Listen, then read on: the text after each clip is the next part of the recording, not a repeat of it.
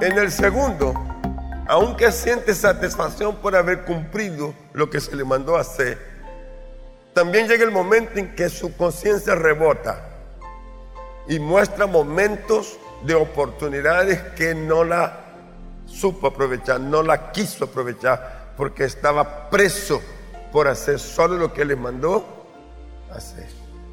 Entonces este grupo carga una terrible eh, frustración, oportunidades perdidas y luego consecuencias olvidadas. Y cuando esos dos se conjugan, qué tremendo golpazo. Y usted diría, pastor, entonces yo voy a decirte lo que vi y veo. Fui pastor de una iglesia en Brasil con 80 ancianos en un geriátrico. Y varios de ellos murieron conmigo presente. Y varios de ellos por un buen tiempo compartimos la vida conversando y sacando preguntas para aprender. Y todos coincidían en una sola cosa, si pudiera volver, haría lo que no hice. Comenzaría por recuperar el tiempo, una cosa que es imposible haría lo que, no, lo que dejé de hacer. Y ahí habla de todo lo que usted no tiene idea. Lo único es que ya no puede. ¿Están aquí? Y uno, a escuchar eso, siente que la persona está en un grado de frustración sin igual y añorando las oportunidades perdidas y observando las consecuencias que ellos se olvidaron y que trajo tremendo dolor, que, que, no se logró, no fue beneficioso para otros, porque ellos no intervinieron cuando debía intervenir. Hmm. Pero yo no quiero estar en el primero ni quiero estar en el segundo, pero si yo tengo un alto compromiso, y estoy en el tercero, estoy peligrosamente comprometido, me estoy destruyendo, autodestruyendo mi casa, mi familia, mi eso. Ahí tampoco. Ahí tampoco. Hay que tener un punto de equilibrio por encima del adecuado y por debajo del que se mantiene siempre en el pico. Es decir, un manejo administrativo en mi compromiso y en mi hacer. Debo hacerlo correctamente. ¿Cómo debo hacerlo? Correctamente.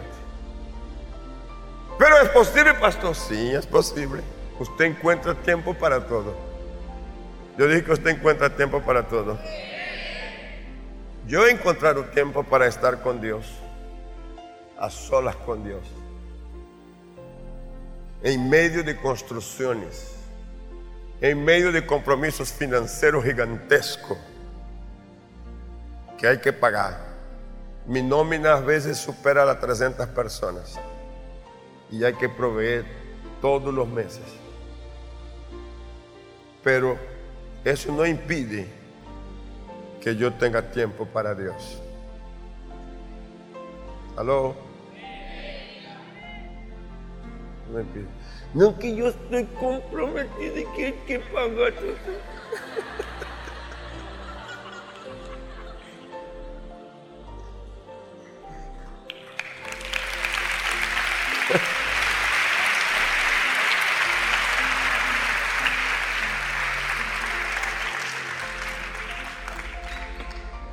¿Y cómo se hace para pagar los millones que están?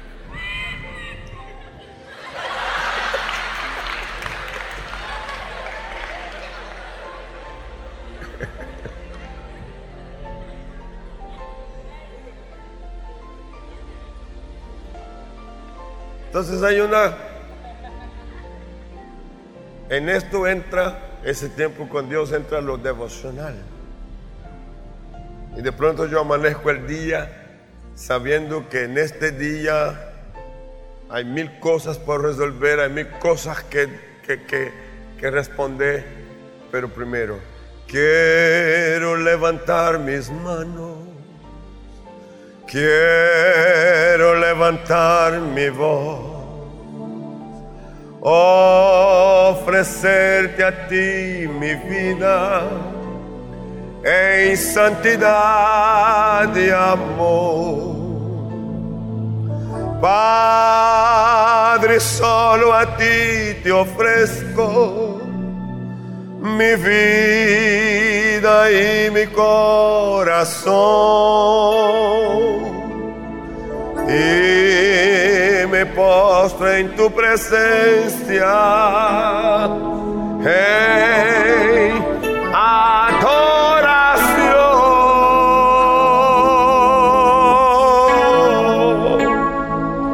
Hijo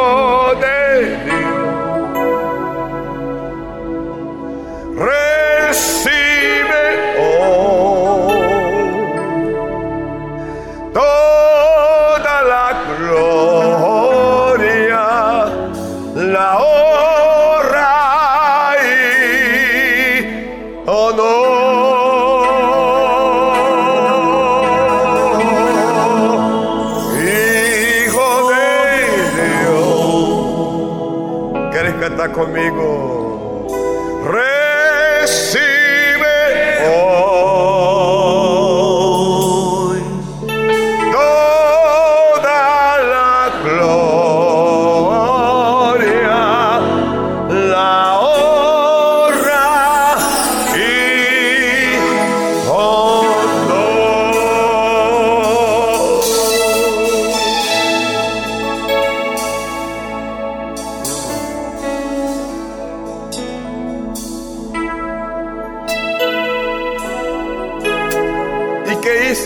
Tiempo?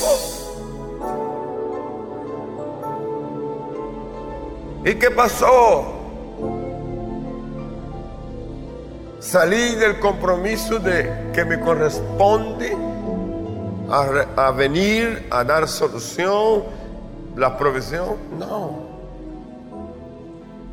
Al contrario, el hecho de que tome tiempo para Dios, Dios me allana el camino. Dije que Dios me allana el camino. Entonces, a veces de la casa a la oficina y antes de confrontarme con los deberes, ya la mente se oxigenó y voy viendo soluciones, voy encontrando respuestas y el día otra vez, otro día con Dios, pero lleno de bendiciones y soluciones.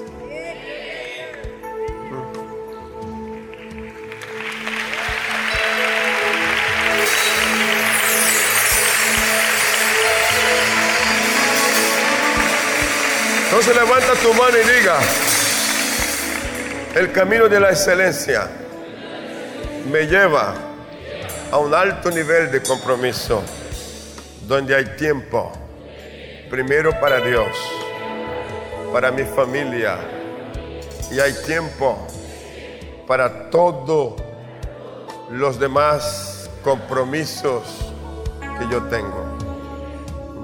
Eleazar está enfocado en el alto compromiso. Eleazar tiene iniciativa propia.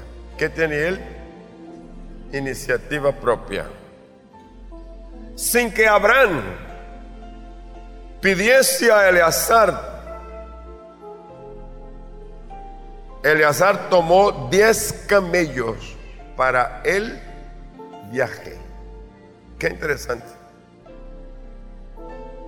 Abraham no le dijo, tome camello, haga eso. No, no, usted hace la tarea. Y le dejó el espacio abierto para que él pudiera definir cómo iba a ser la tarea. Y resuelve tomar 10 camellos para el viaje.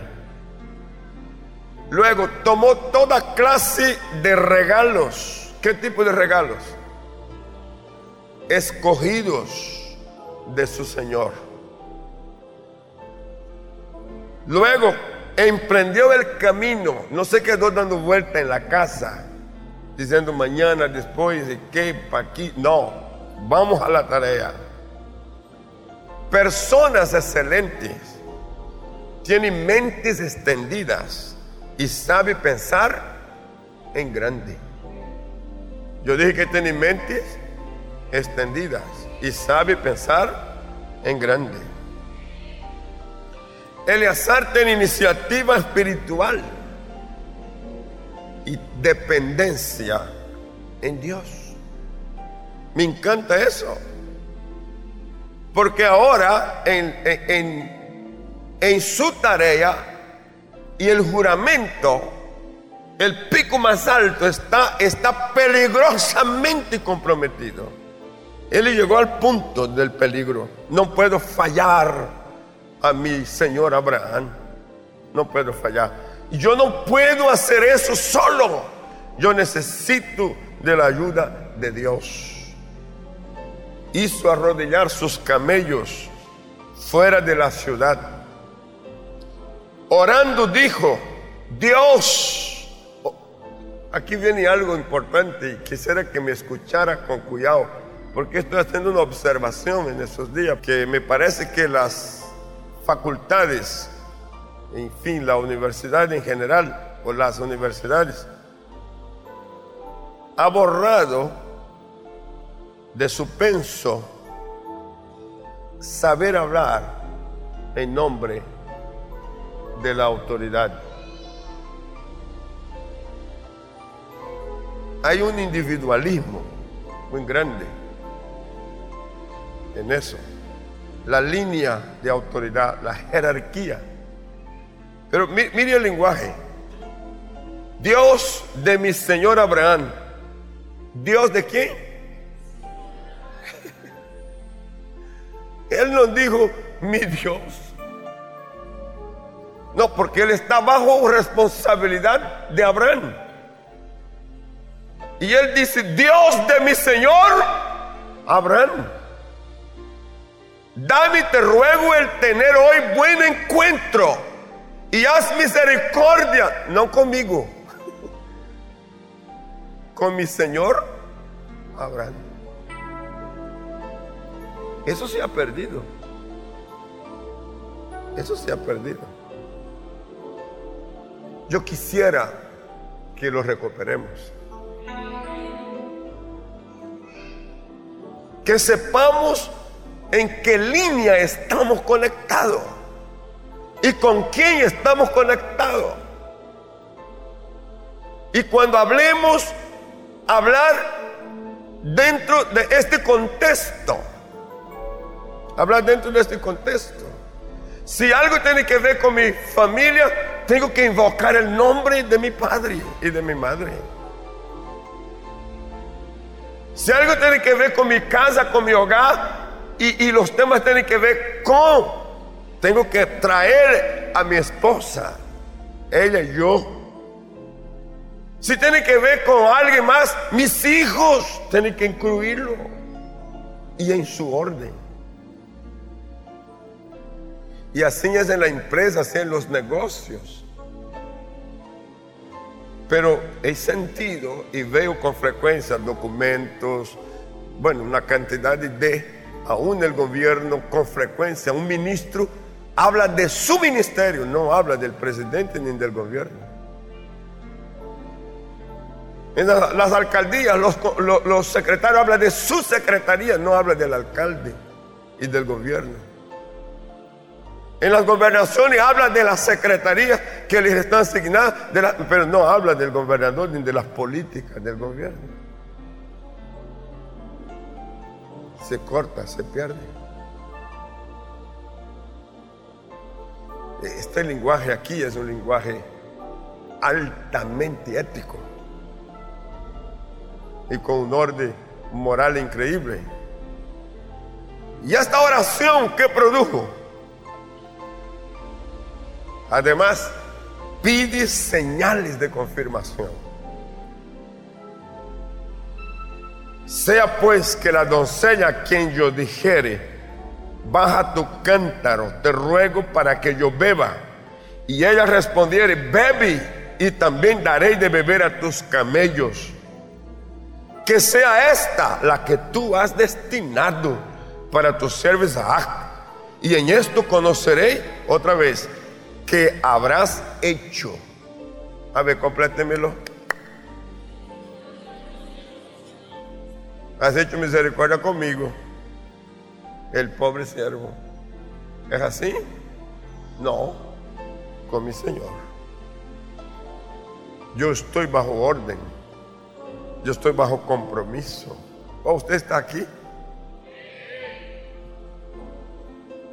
Y el cielo está registrando eso. Mire la respuesta.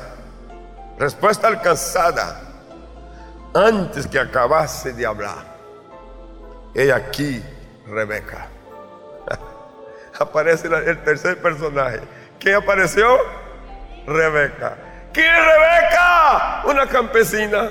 ¿Quién es Rebeca? La hija de una familia que está por allí trabajando en el campo, pastoreando ovejas, cuidando animales. Una muchacha que está asignada a traer agua para la casa. Salía con su cántaro sobre su hombro Cuidado, porque mire lo que va a venir. La doncella era de aspecto muy hermoso y virgen. Algunos dirán, ¿eso qué tiene que ver? ¿Mm? ¿Y eso qué? Lo dejo ahí nomás y llenó su cántaro y se volvió. El criado le pide agua de su cántaro. Rebeca escuchó esa voz. Señorita, ¿puede darme agua? Tengo sed. Es un desconocido.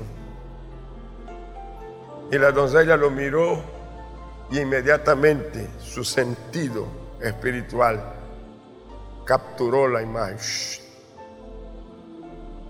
Mi oportunidad. Mi oportunidad. ¿Qué oportunidad? Serví, diga conmigo, serví. Sí, Señor. Bajó su cántaro y le dio agua. Mire cómo dijo, bebe, Señor mío. Y le dio de beber. Le dio de beber a un desconocido. Se detuvo en el camino. Significa atrasarse para llegar en casa. Exponerse de pronto a un peligro de alguien desconocido que pudiera insultarla. No, pero ella tiene un discernimiento. Un discernimiento pero se extendió. Ella tenía placer en lo que hacía y también sacó agua para todos sus camellos. ¡Wow! ¿Qué muchacha es esta? ¿Qué es eso? ¿Usted sabe qué significa dar agua a un camello? Un camello bebe si viene de camino, de viaje, dice los que los cuida que puede beber 120 litros de agua.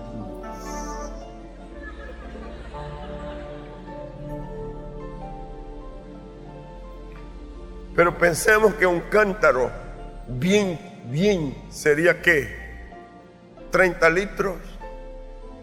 Así que por cada camello, permítame que le haga la, la musa aquí.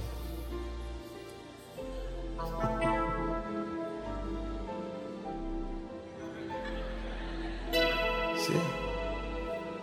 Y, y ahora tiene que levantarlo y ponerlo y bajarlos las gradas. Yo fui a un pozo de estos. Y algunos tienen más de 70 escalones. Sí. Bajar y recoger el agua y ponerlo y volver a subir uno por uno. Y otra vez un camello. Para un camello, ¿cuántos tiene que poner? Por lo menos cuatro, y son diez. Pare de contar. Eso para un perezoso está de para arriba, ¿sí o no?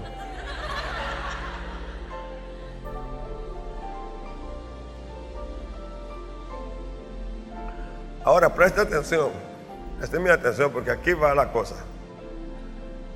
Eleazar está mirando.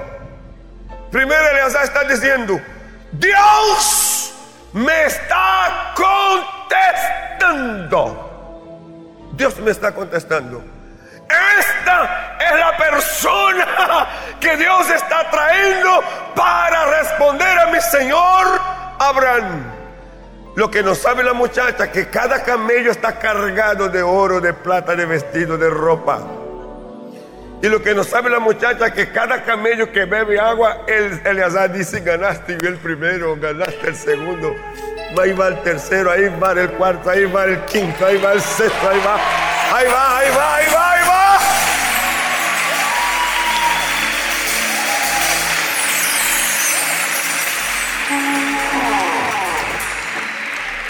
Conclusión. Recompensa a quien sirve con excelencia. Cero pereza. Cero temor, cero desconfianza. Máximo discernimiento. ¿Sabe lo que está haciendo Rebeca? Está cambiando su destino. Dije que está qué? Cambiando su destino. Salió de casa como la campesina, como la obrera, como la persona que es una más entre, pero está haciendo algo que está cambiando su destino. Cada cántaro con agua que ella subía y derramaba para los camellos bebés, decía, estás entrando en el centro de la historia. Estás entrando en el centro de qué? De la historia. ¿Qué va a ser ella? ¿Qué va a ser ella? Fue dada por esposa. ¿A quién? A Isaac. ¿Quién es Isaac? Isaac. Isaac es el hombre de la promesa. Oh, cuánto la gloria a Dios aquí. Isaac es el hombre de la promesa. Isaac es el hijo de Abraham. Isaac es el heredero.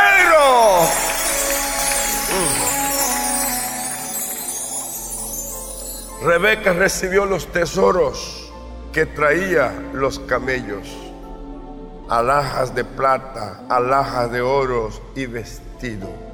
Por su servicio, fíjese, su madre y su hermano también recibieron bienes preciosos si elegimos la excelencia, terminaremos con éxito.